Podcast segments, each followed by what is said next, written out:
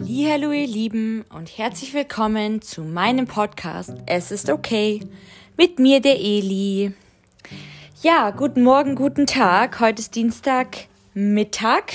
Hallo ihr Lieben, schön, dass ihr mir wieder zuhört, dass ihr mir eure Zeit schenkt. Ähm, ich muss heute arbeiten, musste auch gestern arbeiten, aber ich dachte mir, ich mache jetzt noch vor der Arbeit eine Folge. Äh, ja, nehme eine Folge auf, weil ich sie nicht bis morgen warten lassen wollte. Und ich wollte euch Hallo sagen und erstmal vorweg eins sagen, was mich wirklich, wirklich sehr, sehr berührt hat. Und ich habe tatsächlich wirklich jede einzelne E-Mail von euch, die ihr mir geschickt habt, wenn ihr mir eine E-Mail geschrieben habt, wegen dem Gewinnspiel auch von meinem zweijährigen Podcast-Jubiläum. Ich habe wirklich jede gescreenshottet, die so liebe Worte für mich da hatte, die Person.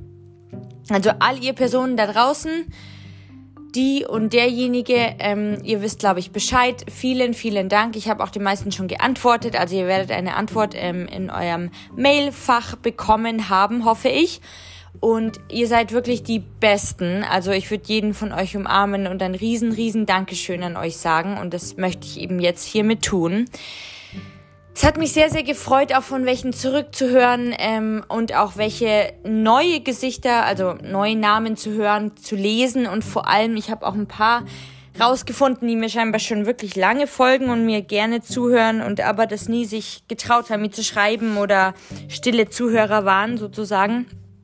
Und die haben sich jetzt gemeldet, zumindest waren es ein paar mutige, die auch im Gewinnspiel Lostopf dabei sind. Und deshalb wollte ich da nochmal vielen, vielen Dank sagen. Und ich ähm, schätze jeden von euch und jede einzelne da draußen. Und ich weiß, dass es viele gibt, die sich nicht trauen, mir zu schreiben oder die einfach stille Zuhörer meines Podcasts sind. Deshalb wirklich auch an euch ein großes, großes Bussi und Dankeschön und ein Lob an euch und ähm, vielen, vielen Dank. Ihr macht echt ähm, ja, die Welt besser für mich und ich mache das ja immer noch alles unentgeltlich und da geht ja auch Zeit drauf, jede Woche eine neue Podcast-Folge zu recherchieren bzw. Ähm, aufzunehmen und zu schreiben und so weiter. Und ich mache das zwar immer noch alles ungeskriptet und ungefiltert, aber ähm, ja, es geht halt auch Zeit ins Land, aber ich liebe es immer noch nach wie vor und ich finde es auch schön, wirklich so ein Feedback zu bekommen, sei es Anregungen, Kritik oder auch Wünsche zu anderen Folgen oder ähm, ob ich Ratschläge zu diesem Thema oder zu XY geben kann.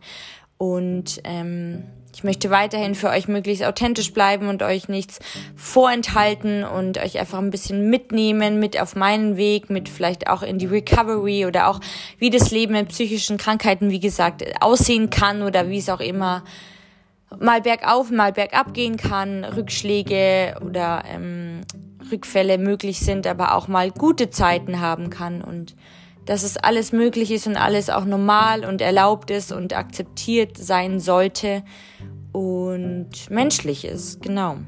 Und ja, zu dem Gewinnspiel Los Top wollte ich noch sagen, ähm, ihr werdet wahrscheinlich morgen oder übermorgen werde ich wahrscheinlich ähm, einen Gewinn erzielen, also wirklich auslosen.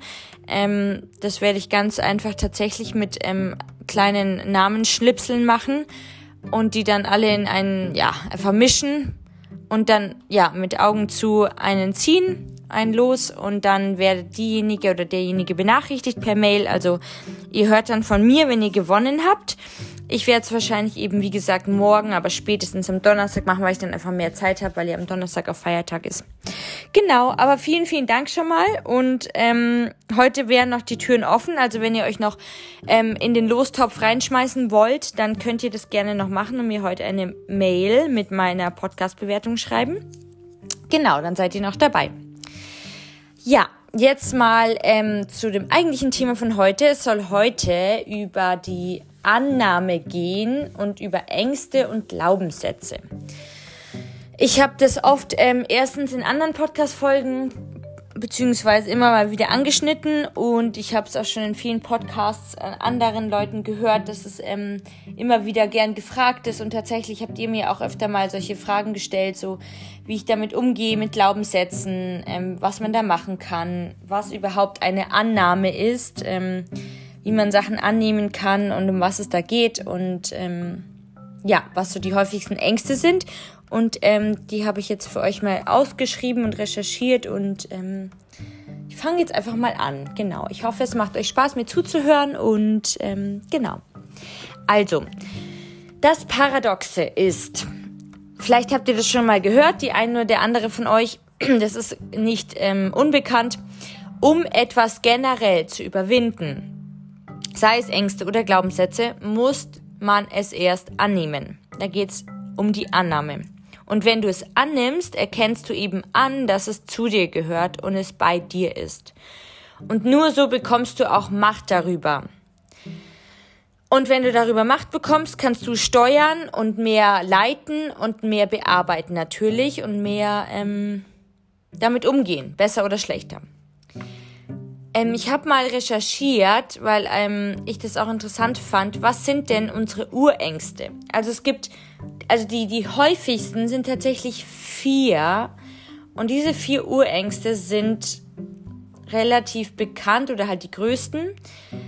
Die eine ist nicht geliebt und nicht angenommen zu werden oder zu sein. Die Kontrolle zu verlieren und ausgeliefert zu sein. Nicht gut genug zu sein, zu versagen und alleine zu sein, ein Nichts zu sein. Und um diese vier Urängste eben nicht spüren zu müssen, ist unser Ego nahezu zu allem bereit. So bringt es uns dazu, also das Ego, uns beispielsweise völlig zu verausgaben, also über unsere Grenzen hinwegzugehen, ähm, keine, überhaupt keine Grenzen zu ziehen, das heißt schlecht Nein sagen zu können, schlecht Ablehnung ähm, annehmen zu können, um ja nicht als Versager dazustehen oder sich aufzugeben, sich zu verstellen, ähm, zu lügen, nur damit der Partner bleibt zum Beispiel oder sich zu verbiegen, damit man sich nicht so alleine fühlt. Ja, und auf die Dauer ist das eben alles sehr, sehr kraftraubend und auch kräftezehrend. Ich glaube, die eine oder der andere von euch kennt es vielleicht. Egal, ob man jetzt psychisch krank ist oder nicht, das hat jeder von uns in uns, in sich und ähm, genau. Jedes Problem generell, jedes Problem, jedes Thema, jedes Traumata natürlich auch, lässt sich auf die eine oder andere, mehrere auch dieser Urängste, die ich vorhin genannt habe, zurückführen. Und ich möchte euch jetzt mal so ein Grund, äh, also jetzt mal erzählen, was das Grundgerüst des dunklen Egos ist. Also vereinfacht kann man sagen, dass es um diese vier Urängste, die ich euch vorhin genannt habe, gibt es alle möglichen Glaubenssätze herum und Gedankenkonstruktionen mit den jeweiligen individuellen Schattierungen, die da werden gebildet. Und die stellen eben das Grundgerüst dar, auf denen wir unsere Identität und die Glaubenssätze aufbauen, also wer wir sind und was, es, was uns ausmacht. Solche können beispielsweise sein. Sätze wie Ich schaffe es nie, keiner liebt mich, ich bin ein Versager, das war schon immer so, ich bin ein schlechter Mensch, niemals darf ich glücklich sein, oder alle Männer, alle Frauen sind Punkt, Punkt, Punkt. So Verallgemeinerungen natürlich auch. Und das sind gedankliche Konstrukte, die rein, die aber rein gar nichts mit der Wahrheit zu tun haben. Und manche dieser Konstrukte sind schon sehr alt. Die haben wir also schon manchmal schon seit Kindertagen. Und ähm, die haben wir eben in der Kindheit gebildet. Und trotzdem können immer wieder täglich neue dazukommen. Also auch wenn wir erwachsen sind oder jugendlich sind oder älter sind. Und oft gibt es Kernglaubenssätze, die ganz entscheidende Stützpfeiler unseres dunklen Egos darstellen. Das heißt, die bilden unsere Glaubenssätze und es sind tragende Säulen im Gebäude unserer Identität. Unsere Identität ist sozusagen wie ein Gebäude mit lauter verschiedenen Steinen aufeinander aufgebaut, so kannst du es dir vielleicht bildlich vorstellen. Und diese Glaubenssätze die stecken alle als tragende Säulen in diesem Gebäude. Und das macht unsere Identität aus, wer wir sind, unseren Charakter, wie wir leben und wie wir denken. Und nun ist es wichtig zu wissen, dass zu jedem Glaubenssatz auch Emotionen gehören. Denn Glaubenssätze entstehen immer in Situationen, die stark von Gefühlen bestimmt sind. Meistens von Gefühlen wie Wut, Trauer, Schmerz, Verzweiflung. Genau. Und Gefühle wirken unterstützend und stärkend auf Glaubenssätze.